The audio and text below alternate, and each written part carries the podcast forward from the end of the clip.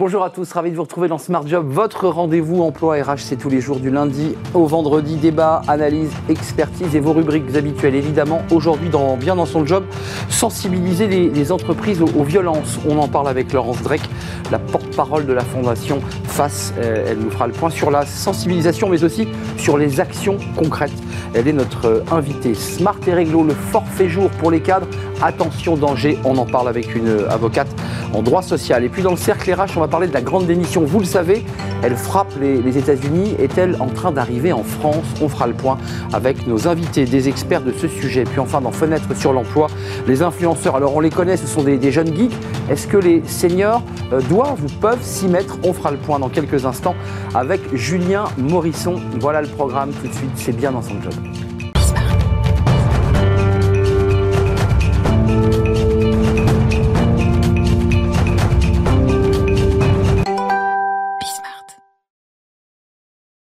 Bien dans son job. Voilà un sujet euh, ben, qui mérite intérêt euh, et, attention. On parle aujourd'hui de, des violences euh, faites aux femmes notamment. en quoi l'entreprise peut-elle jouer, doit-elle jouer un rôle? On en parle avec Laurence Drake. Bonjour Laurence. Bonjour. Merci d'avoir répondu à notre invitation. Vous êtes la porte-parole de la Fondation FACE la fondation Agir contre l'exclusion, fondation reconnue d'utilité publique. concrètement, alors vous avez un, beaucoup, beaucoup de collaborateurs qui travaillent sur ce sujet. Euh, pour le dire simplement, euh, lorsqu'une femme subit des violences, euh, elle ne les pose pas à la porte de l'entreprise, elle les emmène avec elle, on est bien d'accord. Donc l'entreprise a un rôle à jouer.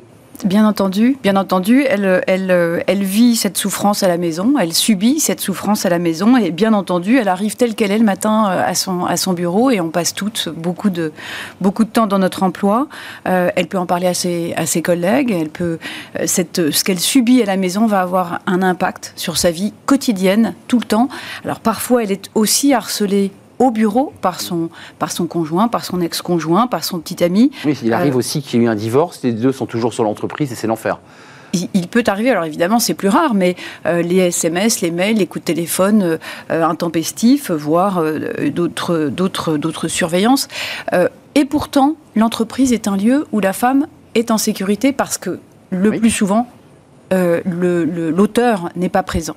Et donc, c'est quand même un lieu refuge pour elle. À partir du moment où elle entre dans son entreprise, dans son bureau, euh, elle est protégée jusqu'au moment où elle en sort. c'est une petite parenthèse de, sa journée où elle se dit là, j'ai pas mon harceleur et mon mari qui. Exactement, je, ne risque rien. Mais concrètement, commençons par le début. L'entreprise, elle doit, c'est presque une obligation RSE, qu'est-ce qu'elle doit faire d'abord? Euh, Informer, en parler, sans tabou? Je, pense qu'il faut, il faut qu'elle se conçoive d'abord comme une institution. Hein. Elle a une parole, l'entreprise. Elle, elle est engagée sur son territoire. Elle est engagée auprès de, son corps social, de ses propres salariés et puis des autres, euh, ses, partenaires, ses clients, que sais-je. Euh, donc elle peut dire, elle peut dire voilà, moi je suis engagée contre les violences faites aux femmes. Je fais de la formation, je sensibilise, je suis au courant et j'ai conscience de ce qui se passe. Mmh. C'est la première des choses à faire. Et puis peu à peu. Euh, montrer à son collectif le collectif des salariés, que dans cette entreprise, on est prêt.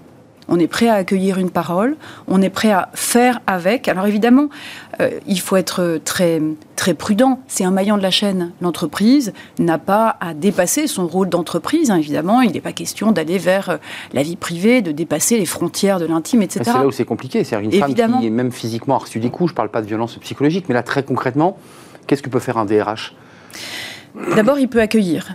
Et souvent, on le sait, la première parole, la première manière d'accueillir la parole est déterminante. Euh, déjà, mm. vous le savez très bien, on en parle dans toutes les émissions de, télé, les livres, les, articles, c'est très difficile de s'exprimer. Et puis euh, vont arriver euh, mille choses qui vont bloquer la parole. mais non, mais non, mais ça va aller, ça va s'arranger, ça va s'arranger. Mm. donc, si la personne en face de vous n'est pas prête à recueillir cette espèce de raz-de-marée qui arrive je, crois que ça se passe mal à la maison, ou alors je crois que ça se passe mal chez toi, est-ce que tu veux qu'on en parle? Si on n'est pas sensibilisé et si on n'a pas le premier réflexe, une association, un, numéro de téléphone utile de, gens spécialisés, puisque c'est pas évidemment la RH qui va prendre le truc en main. Alors ça se fait dans certains cas, c'est c'est une bienveillance, un accompagnement, une aide, on se soutient, euh, j'allais dire les uns les autres, les unes les autres, mais il faut aussi euh, appeler des pros. Et ça, l'entreprise peut être prête à ça, avec euh, tout un tas de, voilà, ça peut être des numéros d'avocats, d'associations, de, gens très spécialisés qui vont prendre le relais. Et l'entreprise, elle, en, j'allais dire, en souterrainement, de, manière euh, discrète, délicate, va être là, en veille, en soutien. Elle, envoie un message aussi, je dirais, dans son positionnement Bien sûr. sur les violences faites aux femmes en grande majorité. Il y a aussi des hommes qui en subissent, mais c'est la grande majorité, ce sont des femmes. Statistiquement, beaucoup moins que des femmes. Euh, ce qui est intéressant, c'est que vous êtes aussi dans un, dans un réseau euh, intéressant, la Fondation FACE, et d'autres entreprises qui se sont engagées, alors des grosses entreprises, la Fondation Kering, L'Oréal, BNP Paribas, Carrefour, PwC, et pour ne citer qu'elles, WeCare et quelques autres. Euh, c'est quoi l'idée? C'est s'associer, c'est de créer une forme de charte, une, action commune. C'est quoi l'idée? Alors, en fait, euh, moi, je suis la déléguée générale de la Fondation FACE et on a créé avec ces entreprises un groupe, vraiment un collectif qui, est un réseau, qui est le premier réseau européen des entreprises engagées contre les violences faites aux femmes, qui s'appelle One in Three Women. Et ces entreprises réfléchissent ensemble. C'est ça la force de ce réseau, c'est que euh, les solutions ne sortent pas d'un chapeau magique. Ces entreprises réfléchissent. Comment est-ce qu'on va enseigner, apprendre, sensibiliser? Qu'est-ce qu'on peut faire? Comment est-ce qu'on met en place certains process euh, qui, vont être testés? C'est charté. Vous êtes vous êtes en, vous n'êtes pas en élaboration. Ah, vous avez on fabriqué est en élaboration constante. Bien, sûr, mais vous avez un, cadre là. On a on a un engagement. Qu'est-ce qui ressort là de, de, de cette discussion autour de la table de toutes ces entreprises? Qu'est-ce qu'elles proposent là? Alors, elle propose des choses très pratiques. Euh, l'accompagnement, par exemple, de la mobilité géographique. Elle propose la sensibilisation, j'allais dire presque systématique, euh, de leurs salariés euh, via des podcasts comme celui qu'on a récemment produit, des affichettes dans, les couloirs, voilà, etc. Toute cette sensibilisation qui est quand même basée sur du concret. Il faut, il faut des éléments voilà, on, fabrique des vidéos, on fabrique euh, du e-learning, etc. pour voilà, pour qu'on soit, j'allais dire, professionnellement prêt, en tout cas le mieux possible. Et, faire entendre dans les médias, ici ou ailleurs, euh, ce sujet, parce que c'est vrai qu'il faut le mettre en avant, il faut que les, les Françaises, les Français, les salariés l'entendent, l'écoutent, sachent qu'il y a des structures, qu'elles ne sont pas seules, parce qu'il y, y, a un sentiment de, grande solitude quand on est euh, malmené psychologiquement ou physiquement, on est isolé en fait. On est isolé et on ne s'en rend même parfois pas compte, hein. et, les chiffres sont, sont, très troublants. Alors, One in Three Women, c'est parce qu'une femme sur trois a expérimenter des violences. ça, c'est considérable. Euh, mais il faut savoir, et c'est l'entreprise qui est là, j'allais dire ce matin-là, euh, très concernée, 62% des femmes victimes de violences sont salariées. Et un tout petit peu moins de la moitié des femmes victimes de violences en ont parlé à leurs collègues. Donc, à la fois, c'est une, j'allais dire euh, avec beaucoup d'humilité, mais d'opportunité que l'entreprise soit là, euh, prête à se battre, parce que si la moitié des femmes victimes de violences en parlent à leurs collègues, alors c'est peut-être là qu'on peut dépister, c'est peut-être là qu'on peut accompagner et faire le premier pas. Mais pour se le dire un peu directement, euh, est-ce qu'il n'y a pas un peu d'omerta autour de ce sujet? Alors j'entends le fait de le médiatiser, d'en parler. Euh, la collègue reçoit ce message, c'est souvent bouleversant et douloureux. Objectivement, c'est arrivé, arrivé à beaucoup de monde dans l'entreprise. On ne sait pas quoi en faire de cette discussion. On se dit, je vais où?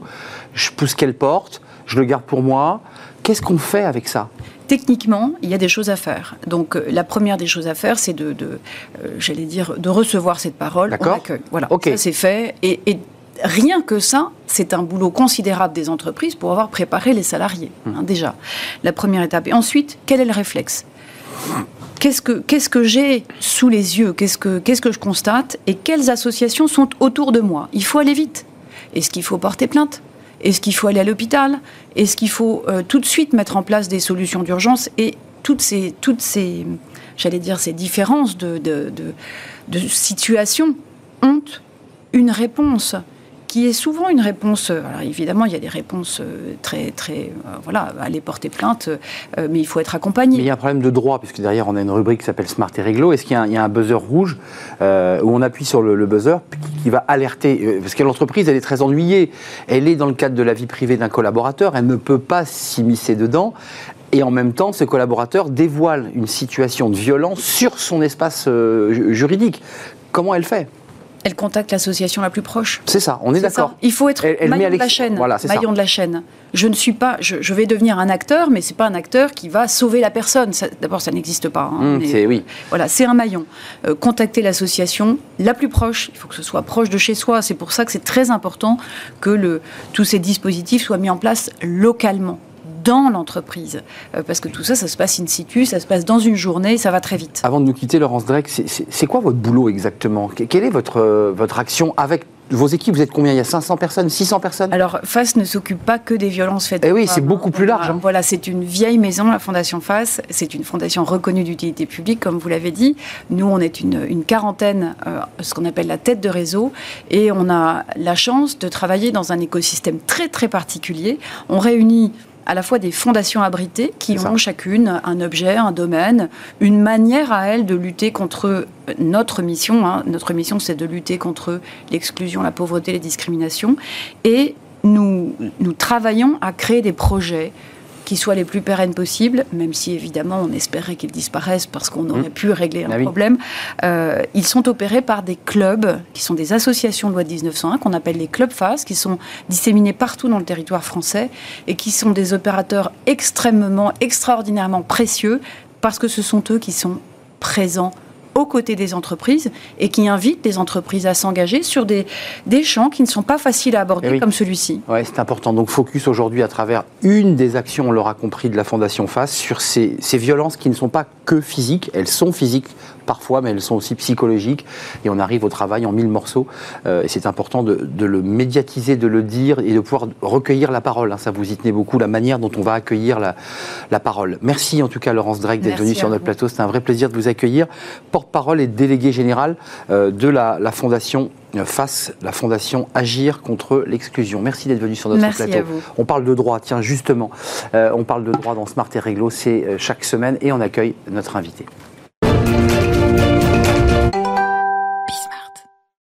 Smart et réglo. Attention danger, hein. on, pourra dire évidemment, on pourrait dire à travers cette, cette chronique euh, du forfait jour, on en a déjà parlé. Euh, c'est évidemment pas simple pour les cadres. Euh, évidemment, c'est un peu une liberté cadenassée. On en parle avec Patricia Gomez-Talimi. Bonjour Patricia. Bonjour Arnaud. Ravi de vous accueillir. Avocate associée en droit social au cabinet PDGB. Absolument, PDGB, ah bah situé à Paris, avenue Victor Hugo. Ah bah voilà, vous avez un numéro de rue peut-être, c'est plus simple 174. 174, bah voilà, comme ça c'est clair, on n'a pas le digicode, on, rentre comme on veut. Non, il suffit de sonner. Il suffit de sonner. On parle du, on parle du, forfait, du forfait jour, Patricia. Euh, d'abord, ça concerne quels salariés? Alors, ça concerne les salariés cadres, dits autonomes. Donc le forfait jour a été euh, créé en, par les lois euh, Aubry qui datent de Aubry 2 Aubry 2. Aubry 2. Absolument. Il faut préciser qu'il y a eu deux Aubry. Absolument. Elle a marqué le droit du travail. Donc les lois Aubry 2 qui, qui datent de 2000 et le forfait jour à l'époque a été considéré comme une révolution en droit du travail.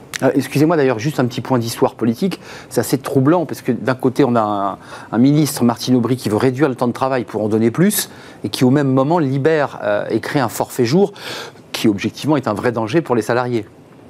Alors. Non, mais qu'est-ce que, qu'est-ce que vous en pensez de ce débat-là?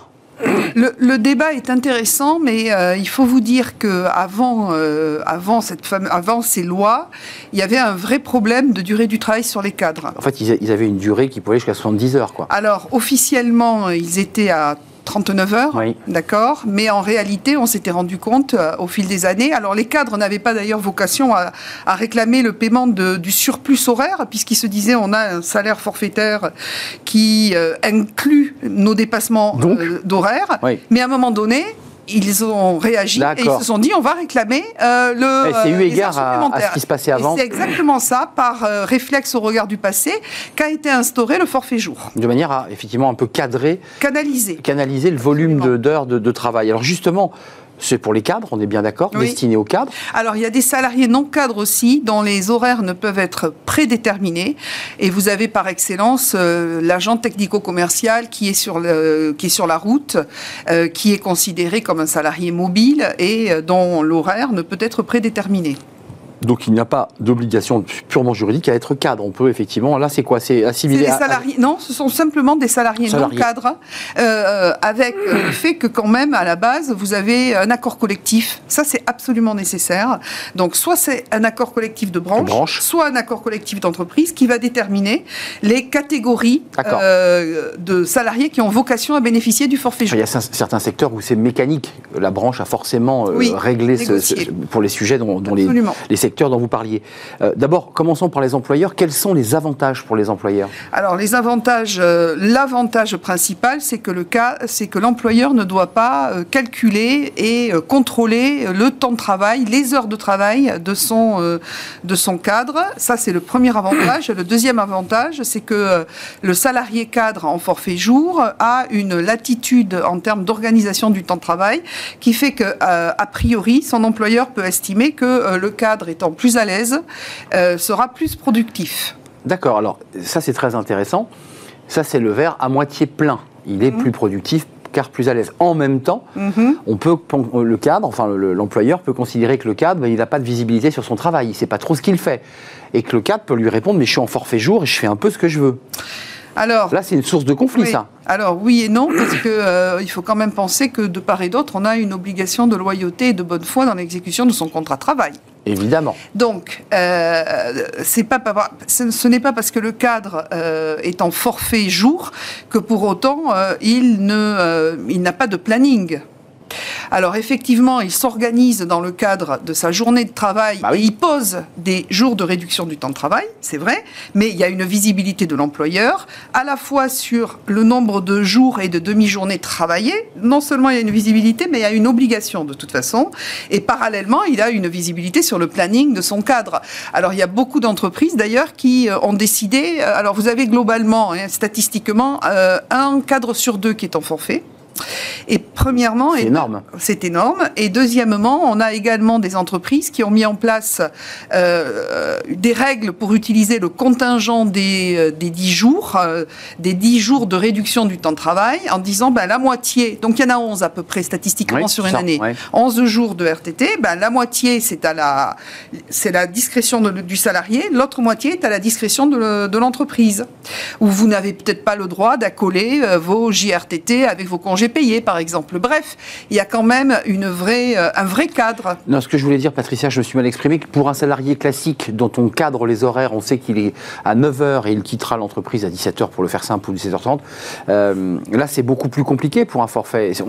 même si effectivement on a un planning, euh, à l'intérieur il fait un peu ce qu'il veut. Alors, c'est pas une source de conflit ça Alors, si le salarié exécute sa mission, dans de bonnes conditions. Il n'y a, rien à dire. Peu importe. On est d'accord. Euh, de connaître son organisation du temps de travail au quotidien. Ça, c'est fondamental. Je vous donne un exemple.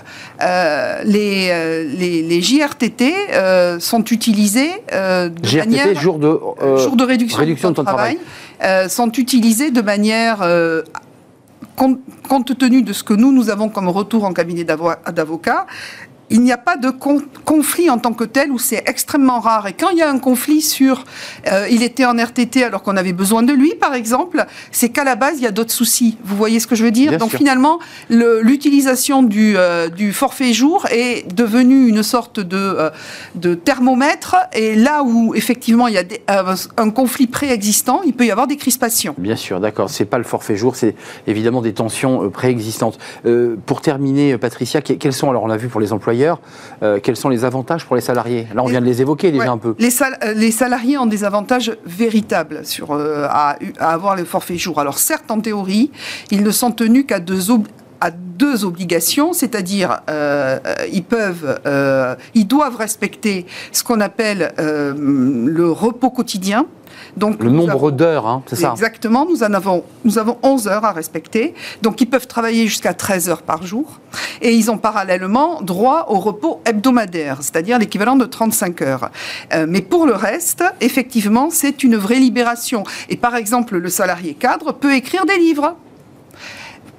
Imaginons un journaliste, il décide d'utiliser ses jours RTT, pour écrire un livre sur Monsieur Eric, par exemple. Mmh, mmh, mmh, voilà. Donc vous voyez ce que je veux dire, c'est que euh, ça a libéré aussi euh, une réserve de temps euh, où le salarié cadre ou non cadre en l'espèce peut trouver des sources d'intérêt et, peut être revitalisé dans son travail. Et l'employeur n'a rien à redire. Il ne peut pas lui contester ce livre. Alors non, il ne peut pas lui contester effectivement puisque ça a été fait pendant le, le jour disponible, le temps disponible alors après, là où ça devient un problème pour le cadre, c'est quand effectivement euh, il y a énormément, énormément de, euh, difficultés aujourd'hui sur la validité des forfaits jours. C'est-à-dire que euh, la jurisprudence est tellement restrictive et exigeante sur les conditions du forfait jour au regard du salarié qu'il y a des sortes de brèches qui ont été ouvertes. Lesquelles, par exemple, Alors, ben, Tout bêtement, lorsque l'employeur ne met pas en place un entretien euh, ah annuel de euh, calcul et de mesure de la charge de travail, ou ne met pas en place les modalités du droit à la déconnexion, eh bien votre, euh, votre clause de forfait jour peut être considérée comme non valide, et à partir de là, elle est son effet est suspendu, et le salarié cadre est en mesure, sur les trois ans en arrière, de réclamer des entre guillemets heures supplémentaires, c'est-à-dire toutes les heures au-delà des 35 heures. Ce qui devient une somme évidemment conséquente pour une entreprise. Tout à fait. Donc vous avez des conflits ou euh, c'est quoi? Est-ce que c'est, excusez-moi, mais c'est malveillant de la part du, cadre forfait jour?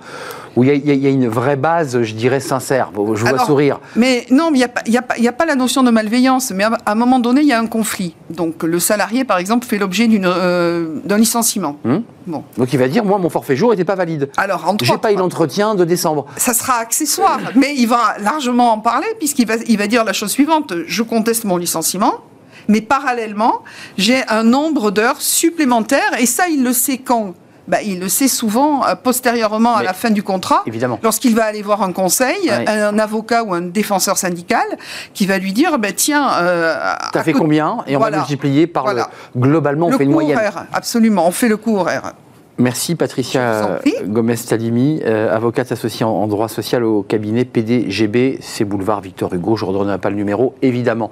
Merci, beaucoup Arnaud. C'est un vrai plaisir. Bonne journée. On fait une courte pause, on s'intéresse à un sujet. Alors là, qui intéresse aussi les avocats, c'est la grande démission. Elle frappe les États-Unis. Plus de 4 millions de salariés euh, se sont lancés dans cette grande démission très médiatisée, puisque parfois ils se filment et ils se mettent sur euh, TikTok et les réseaux sociaux. Est-ce que ce phénomène est en train d'arriver en France? Pas forcément, mais les chiffres de la DARES indiquent une une augmentation du nombre de démissions en CDI. Que se passe-t-il? Quelles sont les causes qui justifient cette grande démission? On va en parler avec nos invités, des experts de ce sujet. C'est juste après la pause.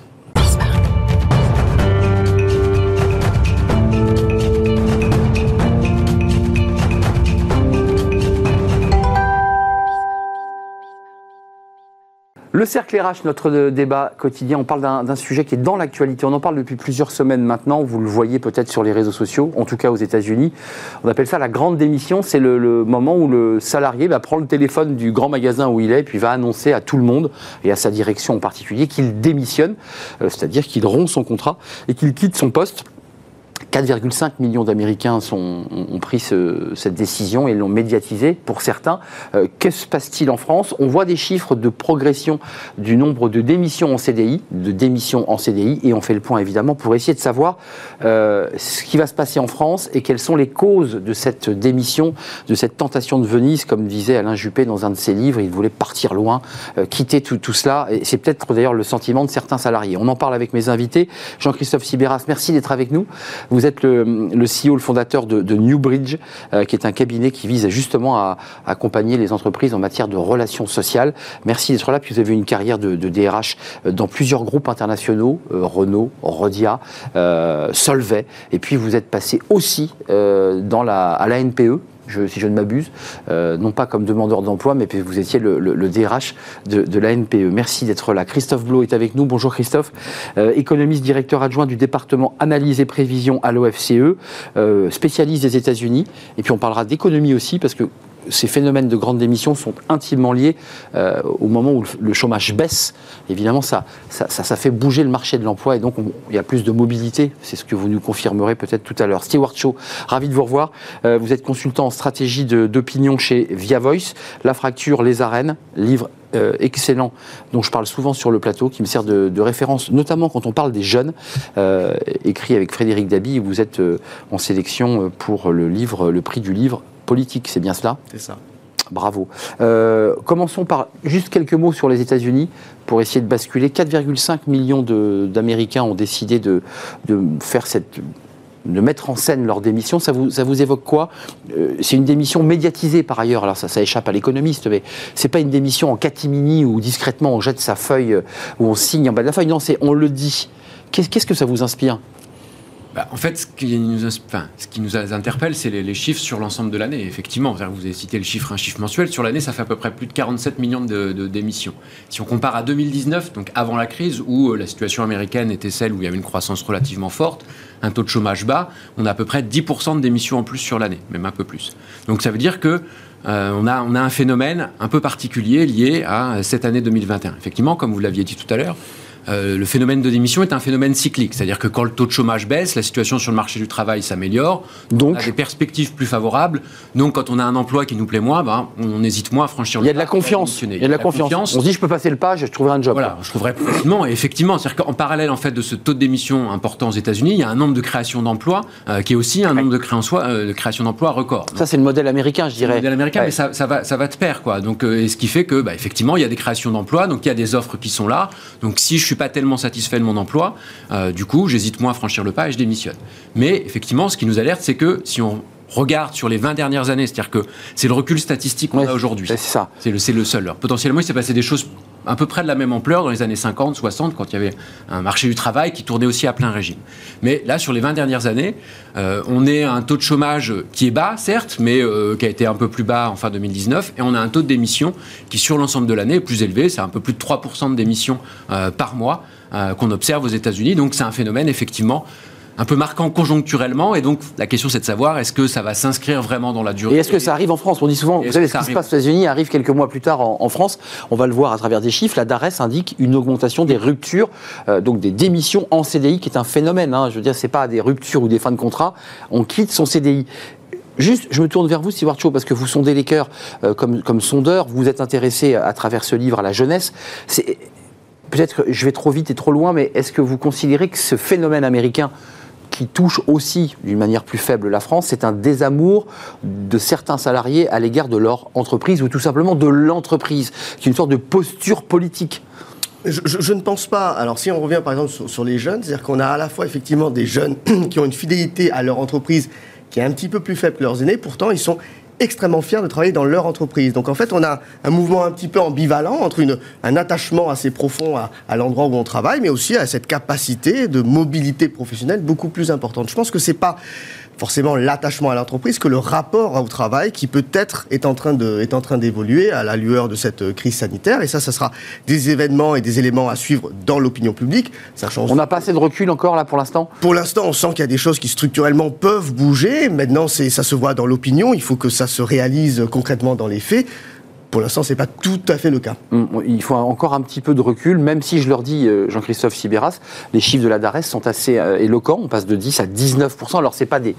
On ne pas en millions comme aux États-Unis, même la population évidemment active n'est pas la même, mais c'est quand même un phénomène. Il se passe quelque chose en France aussi.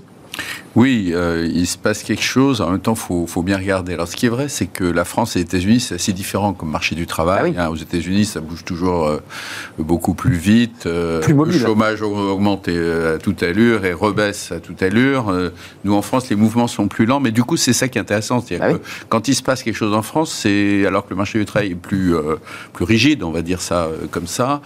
Euh, d'autant qu'en France, euh, les, démissions étaient, euh, étaient relativement faibles parce qu'il y a eu le phénomène des ruptures conventionnelles hein, qui, qui, a pris une ampleur énorme. Ça a très bien marché. où là, on se met d'accord hein, entre l'employeur et le salarié. La démission, c'est je demande rien à mon employeur, du jour au lendemain, je, enfin, avec un préavis, mais je m'en vais. Oui, ça veut dire qu'il y a, une, il y a un acte un peu politique, c'est-à-dire j'assume totalement mon départ et je vous regarde droit dans les yeux. Voilà, et, et je dis pas forcément, je préviens pas forcément à l'avance. Quand on est DH, toujours un peu, ou entreprise, un peu vexé. Oui, on est vexé. Bah on ne veut pas que les gens démissionnent. Et ça, ça nous ça interroge euh, évidemment les DRH. D'ailleurs, en général, quand on est bien organisé dans une boîte, on, on a des entretiens d'émission, c'est-à-dire on demande avant que le CAS en ait, dit écoute, si tu veux bien. Pour éviter l'humiliation. Explique-moi un peu euh, ce qui se passe, parce qu'il y a. Je veux comprendre.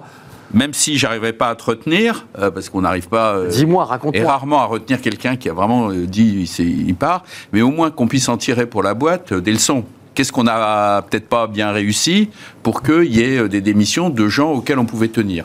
Voilà. Donc, faut bien.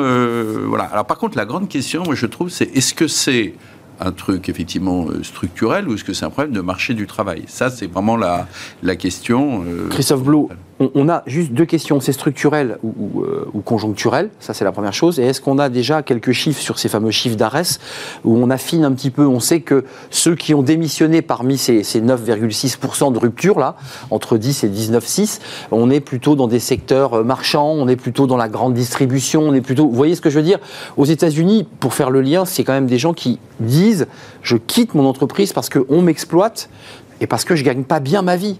Euh, c'est ça globalement qu'ils disent. Alors ça, c'est la version médiatique. Je pense que si on avait posé la même question, même aux personnes qui ont démissionné en 2018 ou en 2019, on aurait probablement eu les mêmes réponses. Ouais. ça, c'est TikTok, c'est l'effet TikTok.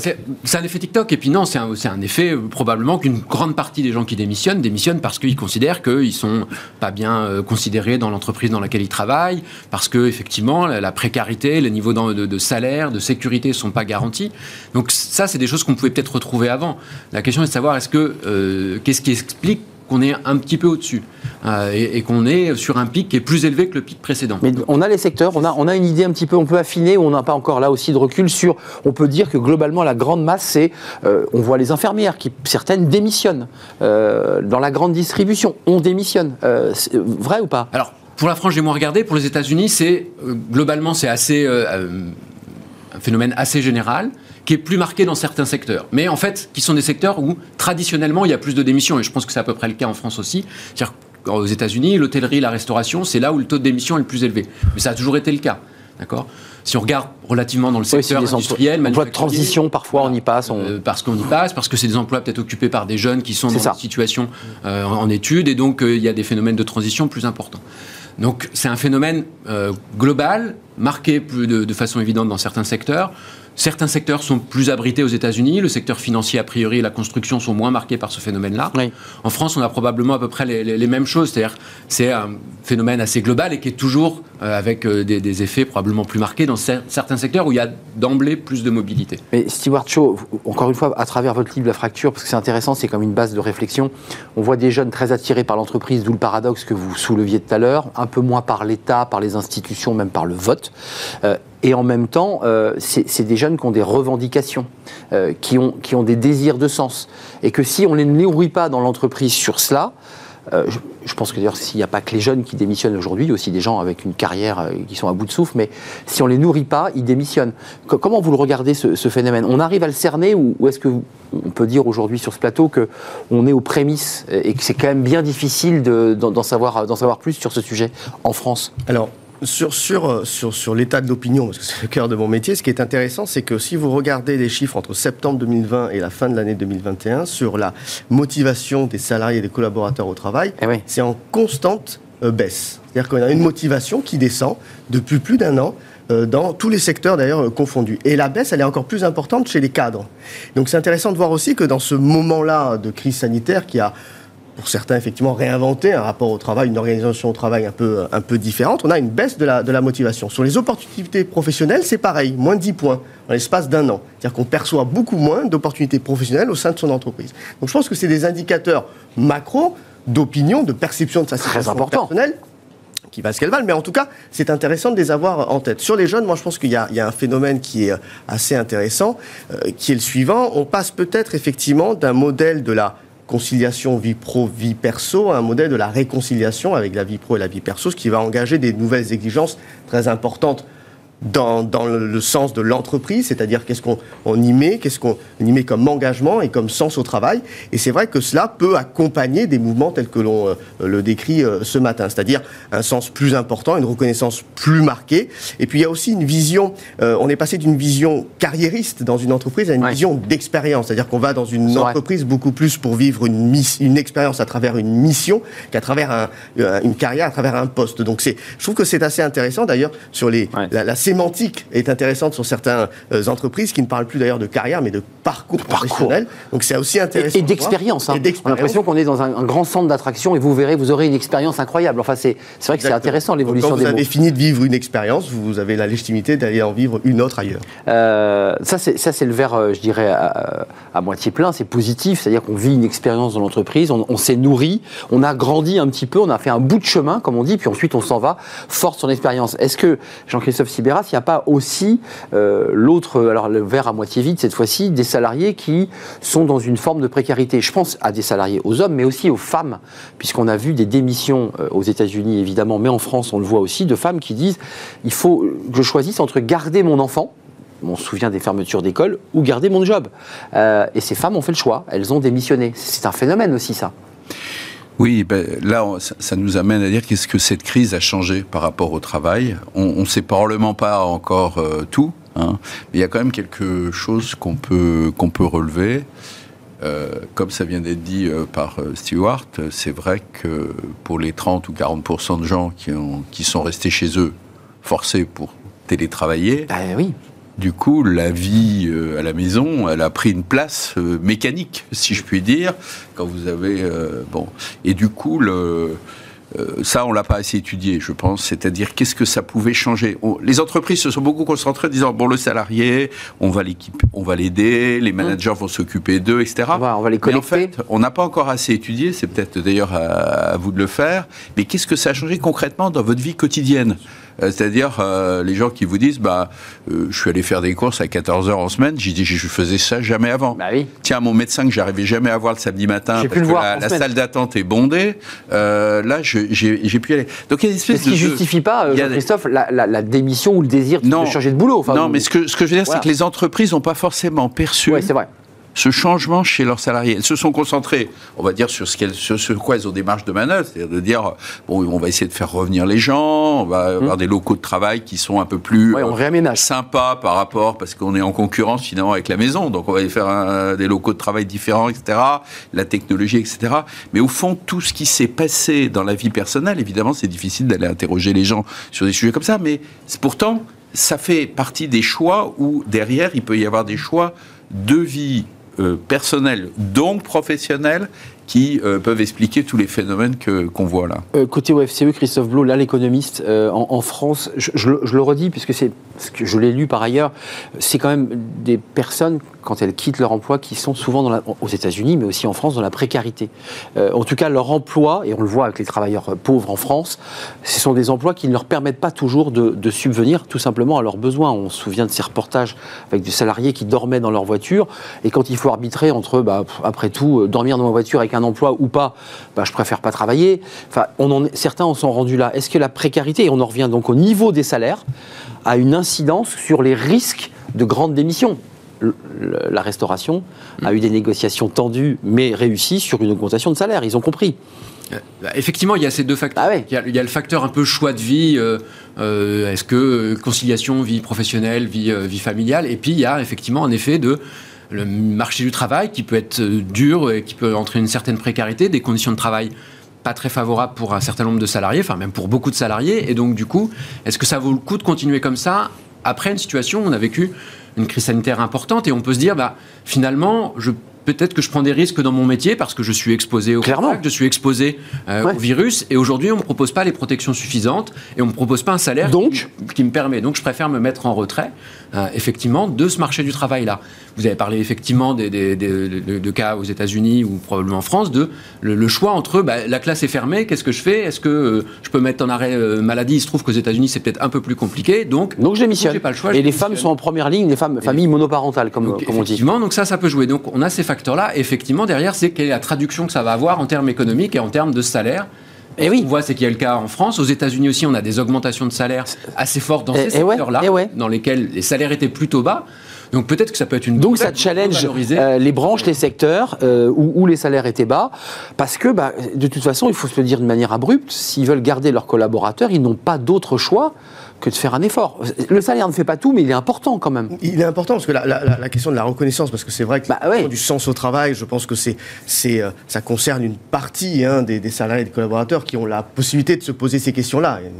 poste où on se Les gens qui sont dans les dépôts, qui sont... Euh, du sens au travail et des exigences euh, de, de, travail. Par contre, ce qui est intéressant, c'est qu'on a réalisé une étude auprès des dirigeants d'entreprise pour faire le bilan un peu de la performance PME ETI, c'est pour un cabinet de, stratégie qui s'appelle June Partners, et on voit qu'il y a 80% des dirigeants de PME ETI françaises qui disent que leur performance a été bonne euh, dans l'année, à l'année 2021, et que là, le levier de performance pour l'année 2022, c'est la fidélisation client en externe, mais surtout en interne. Ben voilà. C'est-à-dire comment on arrive à garder. Qui fait écho à la grande démission. Hein. Exactement. Bah comment on arrive à garder les ressources dans un euh, marché du travail qui est aujourd'hui en, plein boom, on l'espère encore pour longtemps, une activité, activité économique qui reprend. Donc je vois quand même des acteurs économiques assez sensibilisés à, cette, à, cette, à ces enjeux-là.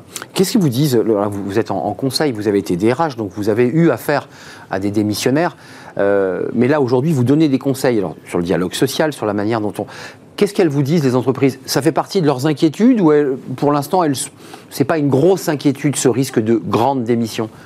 Ah non, c'est un, vrai sujet. C'est un sujet, d'accord. Il y a d'abord des secteurs où il y a des pénuries de, de main-d'œuvre, des raretés. Il y en avait déjà avant la crise, il y en a encore plus, d'autant que comme le marché du travail est très actif, c'est beaucoup plus visible.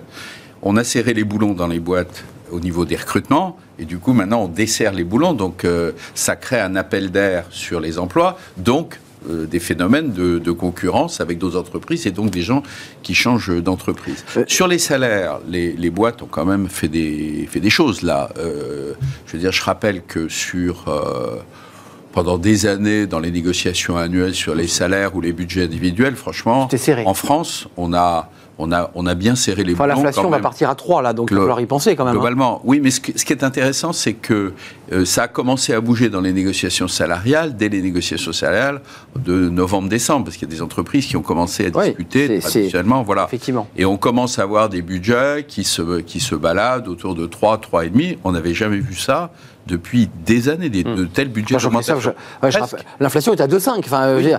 Euh, oui, mais pendant un moment, on s'est dit, attendez, même aujourd'hui, vous regardez les journaux, personne ne sait, on dit oui, ça augmente, mais ça va durer, etc. Non, il y a un effort. C'est pas très clair. Par contre, dans les négociations salariales dans les entreprises, il y a eu des efforts clairs. Dans les branches professionnelles, où il y a plein de petites boîtes, euh, café-restaurant, c'est la branche qui, hum. qui donne le là. dans les grandes, dans les gros secteurs, c'est les grandes entreprises qui, qui, donnent le là.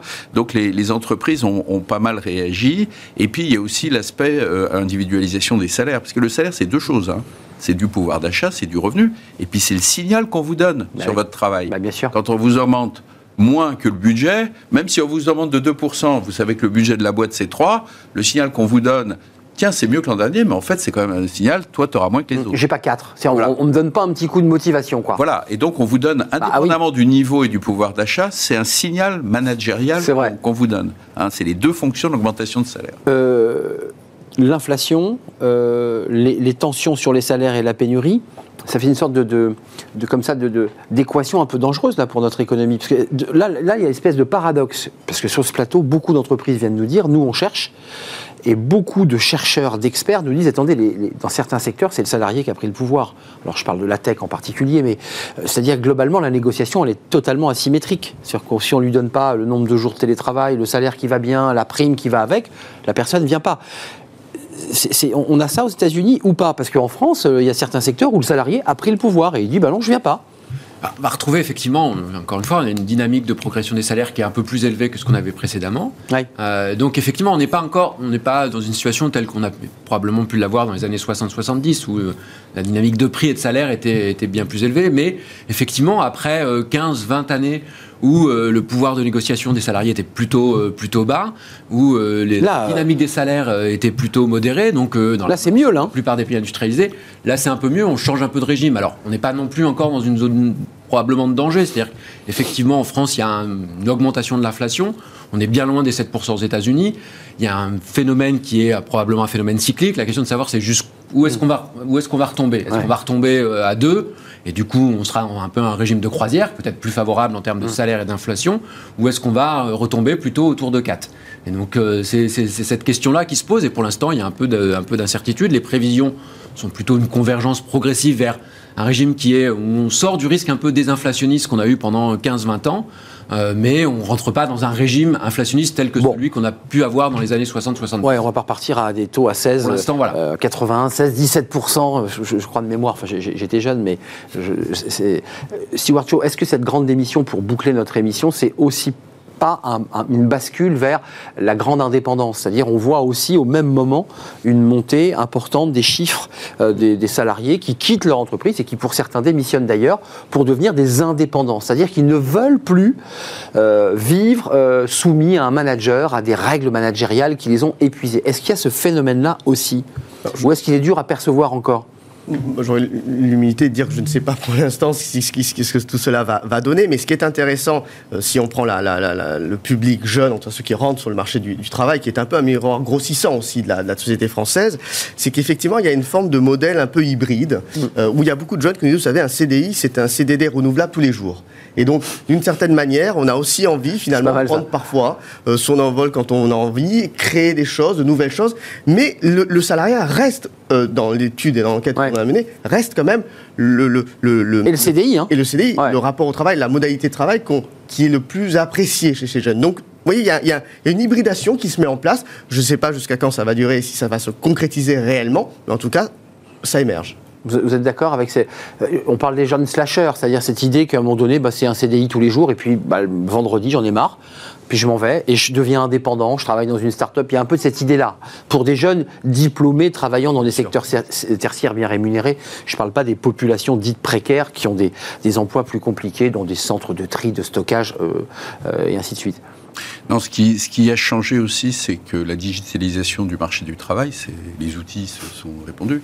Il y a aussi des acteurs qui viennent s'installer sur des plateformes de travail indépendant. Donc effectivement, le travail indépendant, c'est pas seulement dans sa tête, c'est aussi parce que derrière, il y a des gens qui s'occupent à créer un marché du travail indépendant où euh, très facilement, vous pouvez trouver un emploi indépendant à travers des plateformes euh, qui sont, à mon avis, qui ont beaucoup d'avenir devant elles et qui sont en expansion. Donc la technique favorise aussi les changements de statut. Christophe Blo, on a, on a compris aujourd'hui que cette grande démission, alors à travers les chiffres de la DARES, commençait légèrement à nous toucher, euh, qu'on avait bien du mal à cerner le finalement le, profil exact de celui qui, euh, démissionnait. Euh, là, l'année qui vient, sur le plan, euh, le plan économique, c'est quoi? Parce que vous dites l'inflation, elle peut se bloquer à peut-être maximum 4, ce qui n'est pas une bonne nouvelle.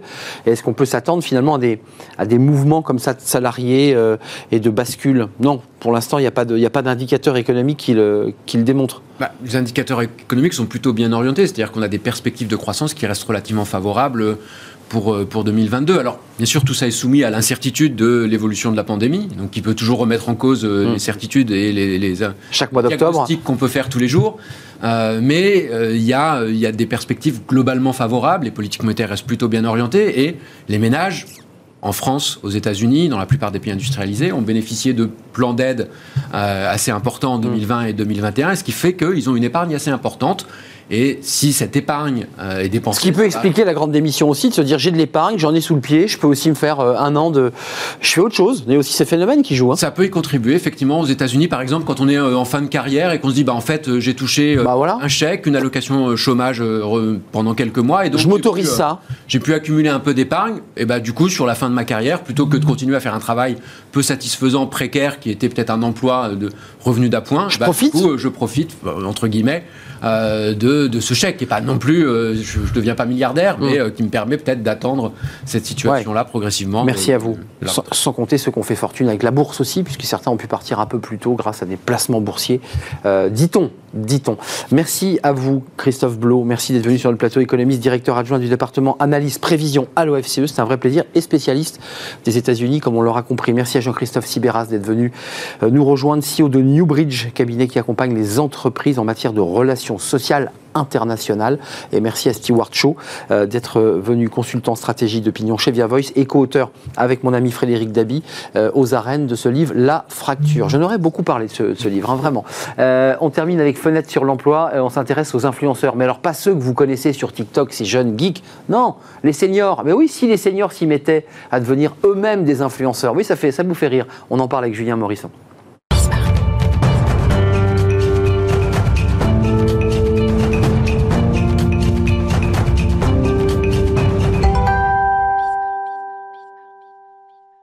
Fenêtre sur l'emploi. On parle d'un sujet, alors vous le connaissez, ce sont les influenceurs.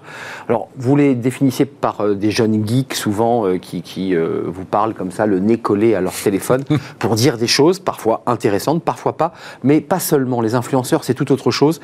On en parle avec Julien Morisson. Bonjour Julien. Bonjour. Fondateur du cabinet BI et cofondateur euh, du cabinet chasseur de job. Vous étiez venu en parler d'ailleurs avec votre associé sur le plateau. Là, on vient parler des influenceurs.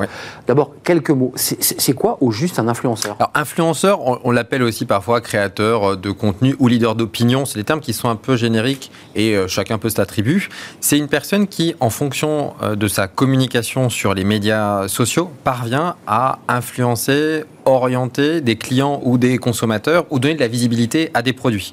On a souvent l'image de l'influenceur, on va dire une star de télé-réalité, hein, souvent, qui euh, fait du placement de produits, dropshipping.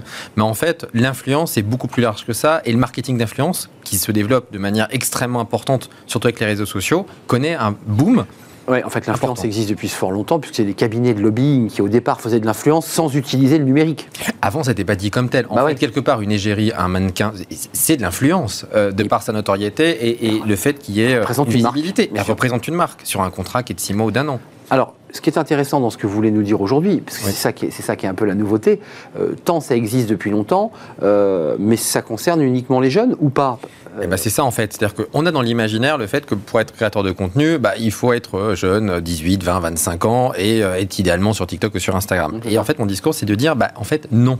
Il faut arrêter cette croyance. Ce n'est pas uniquement réservé à la nouvelle génération qui a juste l'habitude, parce qu'elle est née avec un téléphone portable. C'est ça. Donc pour elle, c'est naturel, général native. Mais en revanche, les seniors ont autre chose à porter aux marques et aux entreprises pour lesquelles on peut euh, l'expérience est nécessaire. Et donc c'est ça le, message que je veux faire passer ce matin.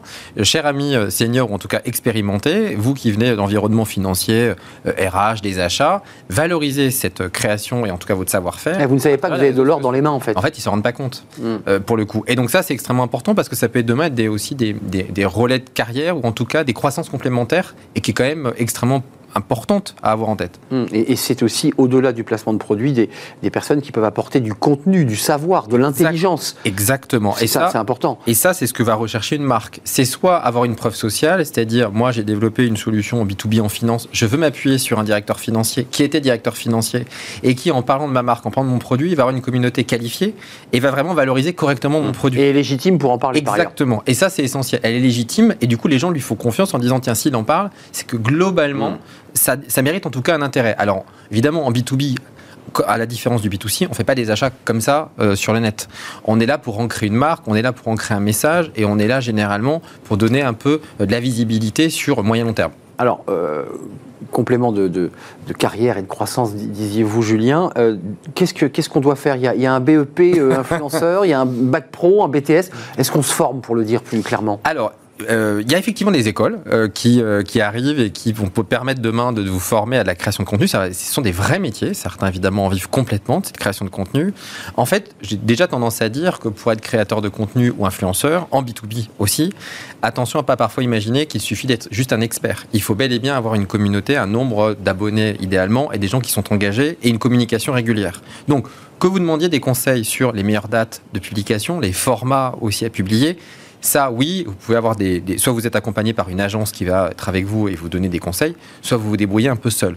Mais partez du principe qu'il faut déjà avoir une communauté pour évidemment être considéré comme un créateur, comme un créateur de contenu. Oui, c'est-à-dire que si, vous avez euh, deux personnes qui vous suivent, on ne peut pas être considéré comme un influenceur. Non. Ou alors c'est une toute petite influence. C'est une... c'est trop, trop peu. Ça marche pas. Donc il faut quand même avoir des gens qui, avant même d'avoir euh, complètement euh, la médaille influenceur, des gens qui vous écoutent et, qui réagissent à ce que vous racontez.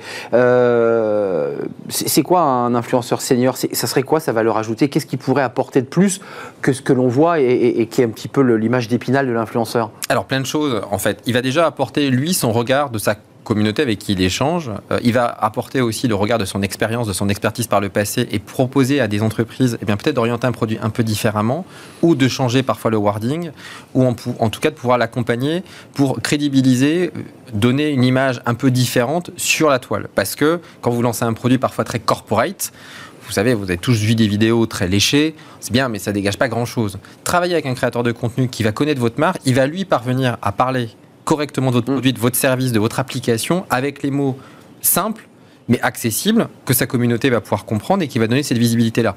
Et donc, c'est vrai que quand vous êtes un ancien DRH, pour prendre cet exemple que je connais bien par ailleurs. Oui, parce que vous en venez. Exactement.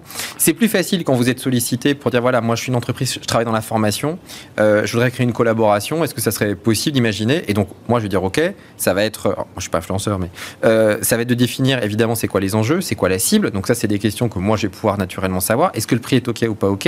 Est-ce qu'il y a des mots que moi je sais de marron passé qui vont être des irritants que lui ou elle n'a pas forcément imaginé. Et ensuite, on va définir que construire des campagnes. Et donc, c'est des campagnes qui sont quand même construits intellectuellement. C'est pas uniquement un, format avec euh, un brief. Et on, fait avec un cam et on monte le produit, quoi. Non. Et au contexte qu'on est connu, ça marche. des constructions. Et d'ailleurs, on a maintenant on voit et ça c'est plutôt assez chouette des collaborations qui s'inscrivent dans la durée. Vous avez des entreprises qui sont très heureuses de pouvoir demander à un créateur de contenu de faire des tables rondes, de venir à des comités de direction. Donc c'est hyper riche. Mais ce qui est intéressant, c'est que c'est pas de la publicité et que certaines entreprises ont, compris que c'était plus intéressant de s'appuyer sur ces leviers d'influence, donc ces femmes et ces hommes, que finalement de prendre des, campagnes de pub qui leur coûtaient excessivement cher et sur lesquelles ils avaient peu de retour, peu de visibilité de retour. En fait. Alors en fait, ce qui est intéressant, c'est de voir que la publicité, en réalité, il est un peu compliqué d'avoir cette fameuse data, c'est-à-dire que qui on touche, on ne sait pas véritablement. En travaillant sur un média comme LinkedIn, euh, le créateur de contenu ou l'agence avec qui il collabore peut donner accès à, des, de la donnée, notamment sur ce média, c'est-à-dire euh, quelles sont les entreprises, quelles sont les typologies de personnes,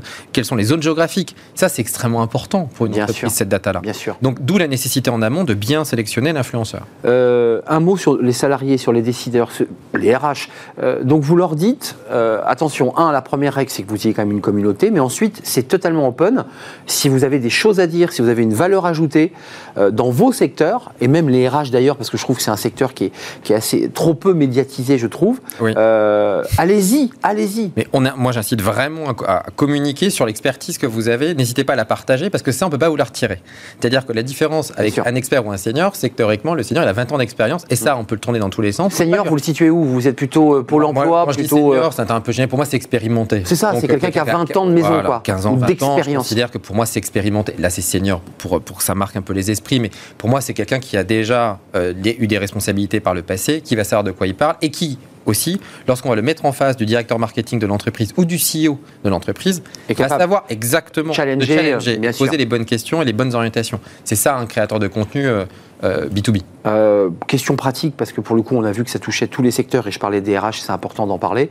Euh, est-ce qu'un senior donc un homme, femme expérimenté peut vivre et dire à un dîner en ville, qu'est-ce que vous faites dans la vie? Ben, Moi, je suis un influenceur. Alors, sur, on va dire, si on est sur un senior B2C, euh, avec vraiment un peu du placement de produits, des shampoings, des choses comme ça, oui, clairement, vous avez, alors peu encore, parce que même si on est dans du body positive, vous avez encore, pas beaucoup. On en revient aux produits de beauté là. Euh, bah, tout à fait, mais là effectivement vous avez des créateurs qui gagnent très très bien leur vie. En B2B, comme c'est un marché qui émerge, hein, puisqu'il a dire, deux grosses années, pas beaucoup plus, on en est rendu au balbutiement, mais effectivement, on a des créateurs de contenu qui parviennent à, à avoir un salaire tout à fait confortable euh, après quelques mois. Exactement. Merci Julien d'être venu nous éclairer sur ce, nouveau métier. Oui, on peut dire que c'est un nouveau métier qui peut être complémentaire ou qui, peut être euh, effectivement à 100%. Merci de nous avoir rendu visite, euh, fondateur du cabinet BI et cofondateur du cabinet Chasseur de Job. on a parlé des, influenceurs. merci, merci à vous, merci de nous suivre, merci de votre fidélité et de vos réactions sur les réseaux sociaux évidemment. Merci à toute l'équipe, merci à Romain Luc à la réalisation, merci à Saïd pour le son, merci à Fanny Griesmer pour sa patience et merci à Carla euh, évidemment, qui euh, nous accompagnait, les invités dans notre émission. Voilà, je serai là euh, bah, mardi, si tout va bien. D'ici là, portez-vous bien. Bye bye.